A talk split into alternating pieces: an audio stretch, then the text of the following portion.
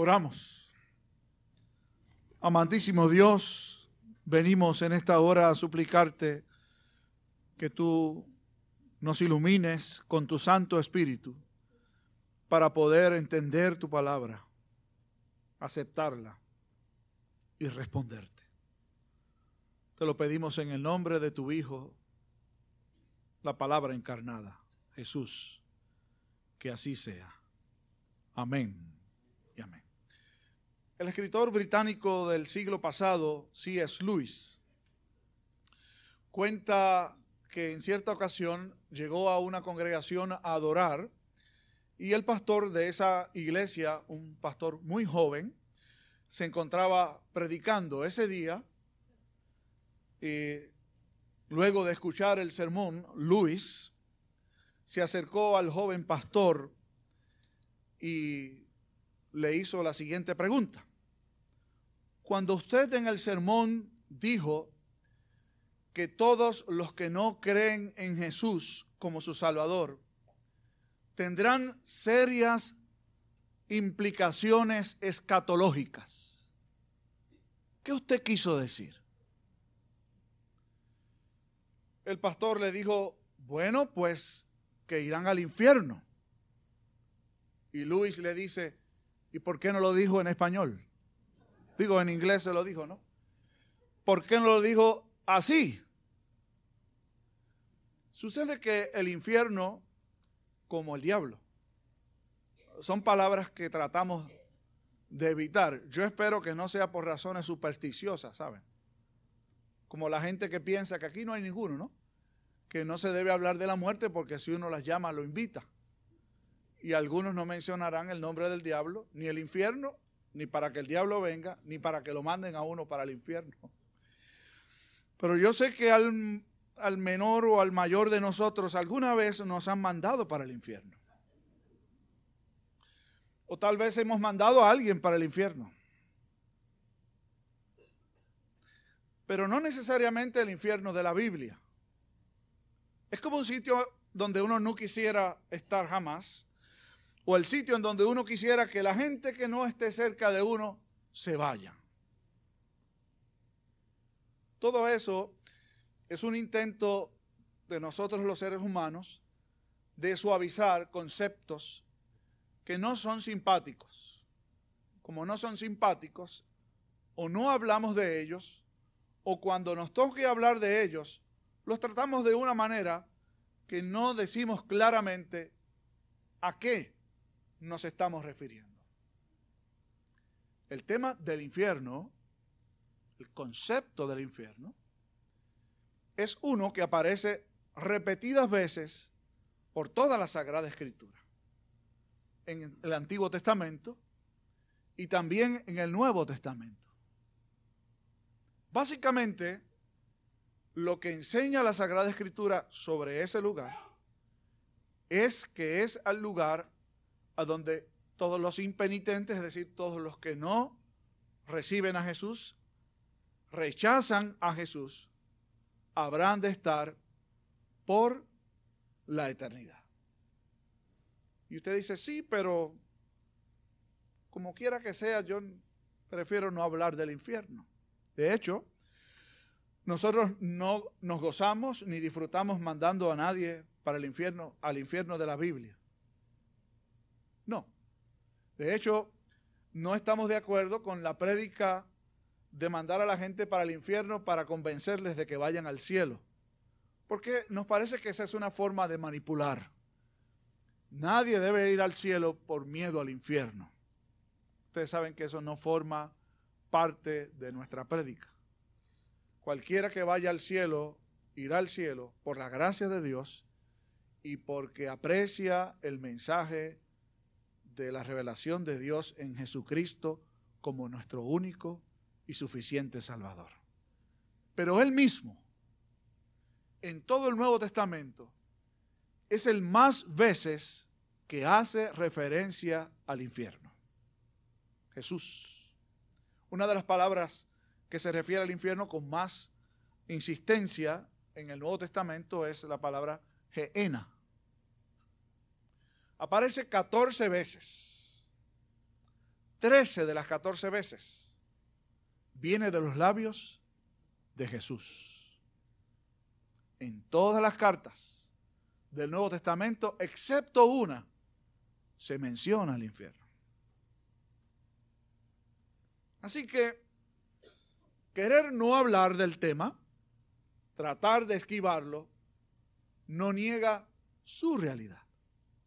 Y aunque como hemos dicho, no es el tema preferido nuestro, ni es el tema que utilizamos para hablarles de, Jesús a la gente, hoy la pregunta del catecismo mayor nos pone de frente con esta realidad. Entonces, ¿por qué no hablar del tema? Aunque no nos interese estar en el lugar y aunque no nos interese que ninguna persona vaya a este lugar. Se hizo una encuesta recientemente y le preguntaron a la gente si creían en el infierno o si creían que el infierno existe. ¿Sabe usted que un 59% de las personas, solo un 59% de las personas creen en el infierno? Y que solo un 4% de los que se entrevistaron, 35 mil personas, solo un 4% creen que ellos van a ir al infierno. A mí no me cuadra eso con lo que Jesús dijo, ¿saben? Se me parece a la respuesta que los chicos dieron a la pregunta, ¿alguno de ustedes se porta mal? ¿Alguno de ustedes lo han castigado alguna vez? No se los dije, pero se los digo a ustedes ahora. Mentir es un pecado. Castigar es una forma de disciplina. Yo sé que todos ellos se portan mal o se han portado mal alguna vez. Y yo sé que todos ustedes se portan mal. Y todos ustedes saben que yo me porto mal. Pero siempre tratamos de suavizar el asunto. Sí, yo me he portado mal, pero es que yo no soy perfecto es que nadie es perfecto.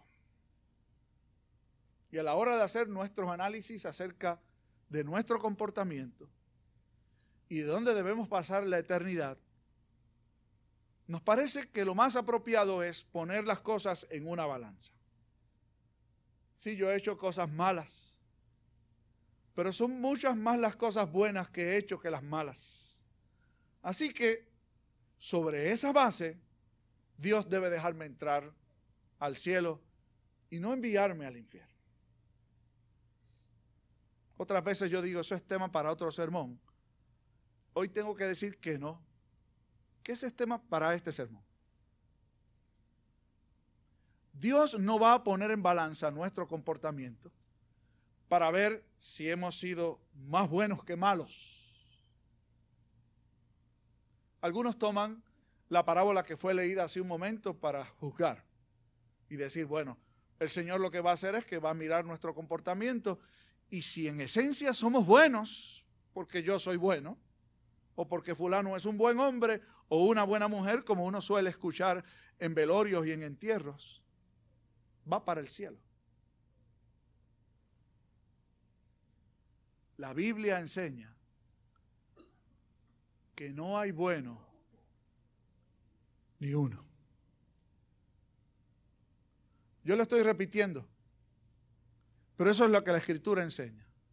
Ayer participamos de un taller maravilloso y una de las cosas sobre las que se insistió es la enseñanza bíblica acerca de esa realidad. Dice la Biblia, no hay bueno, no hay quien busque a Dios.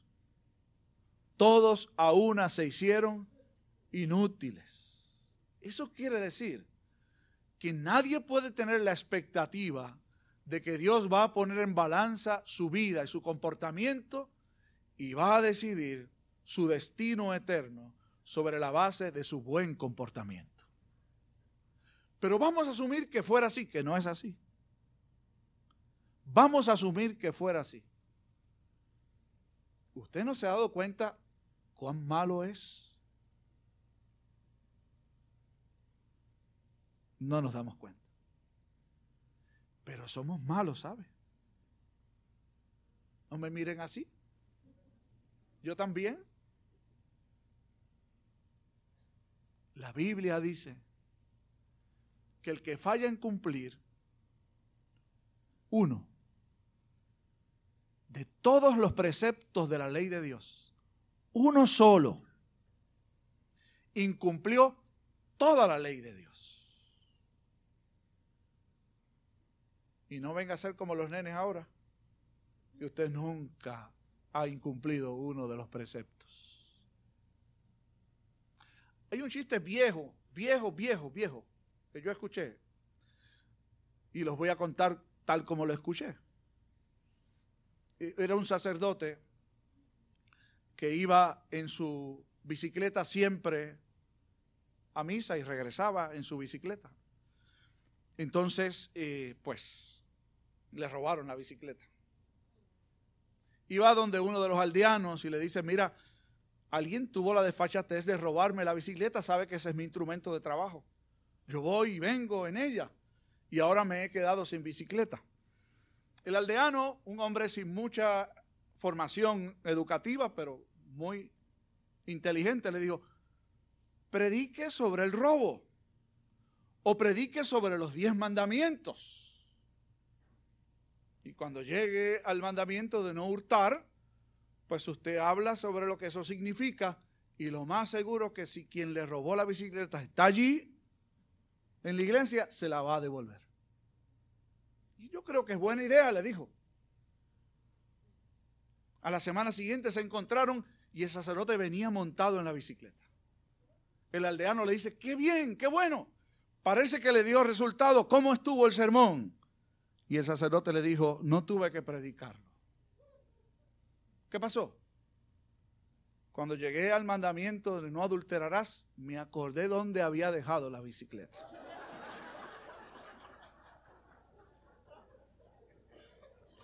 Ni uno bueno, ¿saben? Ni uno. ¿Cómo iremos al cielo? ¿Cómo podemos tener la esperanza, la expectativa de ir algún día? Confiando en el único que no infringió la ley de Dios ni una sola vez. Lo que no puede hacer el hombre, lo hizo Cristo por nosotros. Vino a vivir una vida perfecta y quienes confiamos en Él, se nos imputa su justicia eterna. Ahora bien, como hemos dicho, Jesús habló también del otro lugar de castigo eterno, el infierno.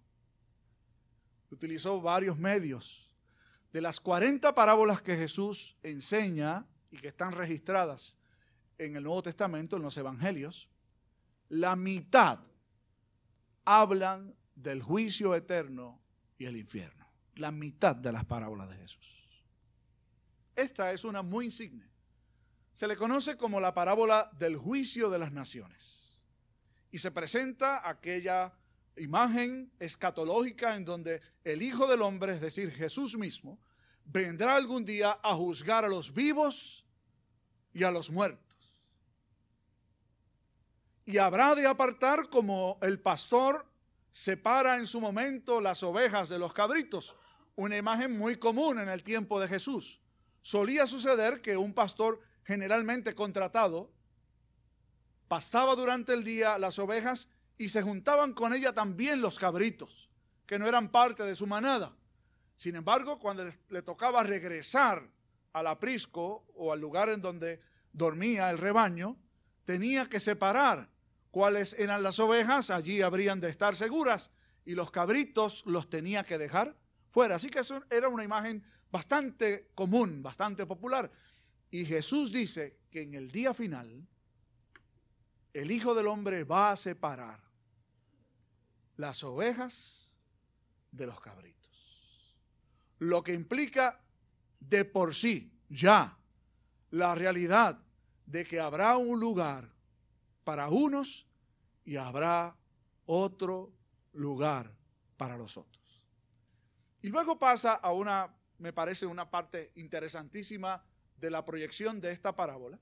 En aquel día, es decir, cuando venga el día del juicio, los que estén a la derecha, el Señor se dirigirá a ellos y les dirá, venid a mí,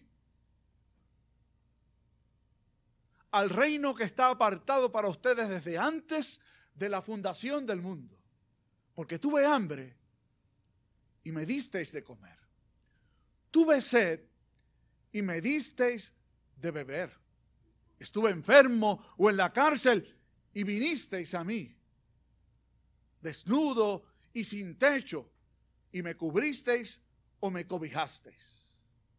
Entonces los de la derecha le preguntarán, ¿cuándo te vimos hambriento, sediento, o enfermo, o en la cárcel, o desnudo, o sin techo, y te cubrimos? Y él les dirá, en cuanto lo hicisteis a uno de estos mis hermanos más pequeños, a mí lo hicisteis. ¿Quiénes son los hermanos más pequeños? En esta parábola, los hermanos más pequeños son los enviados de Jesús. No es todo el mundo. Desde luego, eso no niega la orden y la necesidad de que procuremos cuidar, amparar y tratar bien a todo el mundo. Pero en esta parábola particularmente, la expresión mis hermanos más pequeños se refiere a los que siguen a Jesús. Cualquiera que les da de beber, de comer, que los cubre, que los visita, que los cuida, en la medida en que lo hace, lo está haciendo con el Señor también. A los otros, los de la izquierda, les pasó exactamente lo mismo en el sentido contrario. Es decir, no hicisteis todo esto que los otros hicieron. No me disteis de beber, no me disteis de comer, no me visitasteis, no me cubristeis. Y aquellos contestaron igual, ¿cuándo fue que no lo hicimos? Y la respuesta es exactamente la misma en el sentido opuesto. Cuando no lo hicisteis a uno de estos mis hermanos más pequeños, conmigo tampoco lo hicieron. Apartaos e id al castigo eterno. No lo dijo Pedro, no lo dijo Tomás, no lo dijo Mateo, no lo dijo Juan, no lo dijo ninguno de los apóstoles o escritores, que todos los que escribieron fueron inspirados por Dios. Por si a alguien le parece que solo lo que Jesús dijo es correcto. Pero es Jesús mismo quien lo está diciendo. Por lo tanto, esta es una gran verdad que no se puede eludir. ¿Qué pasa cuando alguien muere? Cualquier persona. Hay una tendencia normal de mandarlo para el cielo. ¿Se han fijado en eso? Si se muere un cantante, cualquiera, pero es famoso y fue un cantante, ahora canta en el coro celestial. Si se murió un cómico, ahora hace reír a los ángeles en el cielo. Si hacía cualquier otro trabajo, ahora lo está haciendo en el cielo. En el tiempo en que se escribió el Nuevo Testamento había un debate sobre la salvación, o por obras o por la fe. Y eso pasó a la historia, parece. Ahora la redención es por muerte. Todo lo que hay que hacer para ir al cielo es morirse. No es verdad. Claro, ni usted ni yo sabemos a dónde va a ir quien se muere. Pero concluir que todo el que se muere va a estar en la presencia del Señor es una forma de tratar de negar la realidad del infierno. Hay tres maneras de responder. Algunos han querido borrarlo de las páginas de la Biblia. No existe el infierno. ¿Sabe usted cuánto? Se hizo un estudio de, de las facultades teológicas, de las escuelas teológicas en los Estados Unidos, profesores que enseñan la Biblia, ¿cuántos creen en el infierno? La mitad nada más. Esos son los que forman ministros. Solo la mitad cree en el infierno. Eso quiere decir que la otra mitad no cree en el infierno. Como muchas personas entonces creen que el infierno no existe. Otros dicen, bueno, no es tanto como el infierno. Es que cuando uno se muere, se acabó todo. Los que no van a estar con el Señor, se acabó la vida. Se extinguieron. No es lo que dice la Sagrada Escritura tampoco. Otros dicen, bueno, el castigo va a ser que van a estar separados de Dios por la eternidad. Tampoco es lo que la Biblia dice. ¿Saben que hay un pasaje de la Escritura que dice que Dios es lento para la ira, grande en misericordia? No dice solo que Dios tiene misericordia, dice es lento para la ira, lo cual implica que aunque es lento, habrá un momento en donde la ira de Dios se habrá de desatar. Lo peor del infierno no es que Dios no va a estar allí, es que va a estar a través de su juicio y de su ira eterna.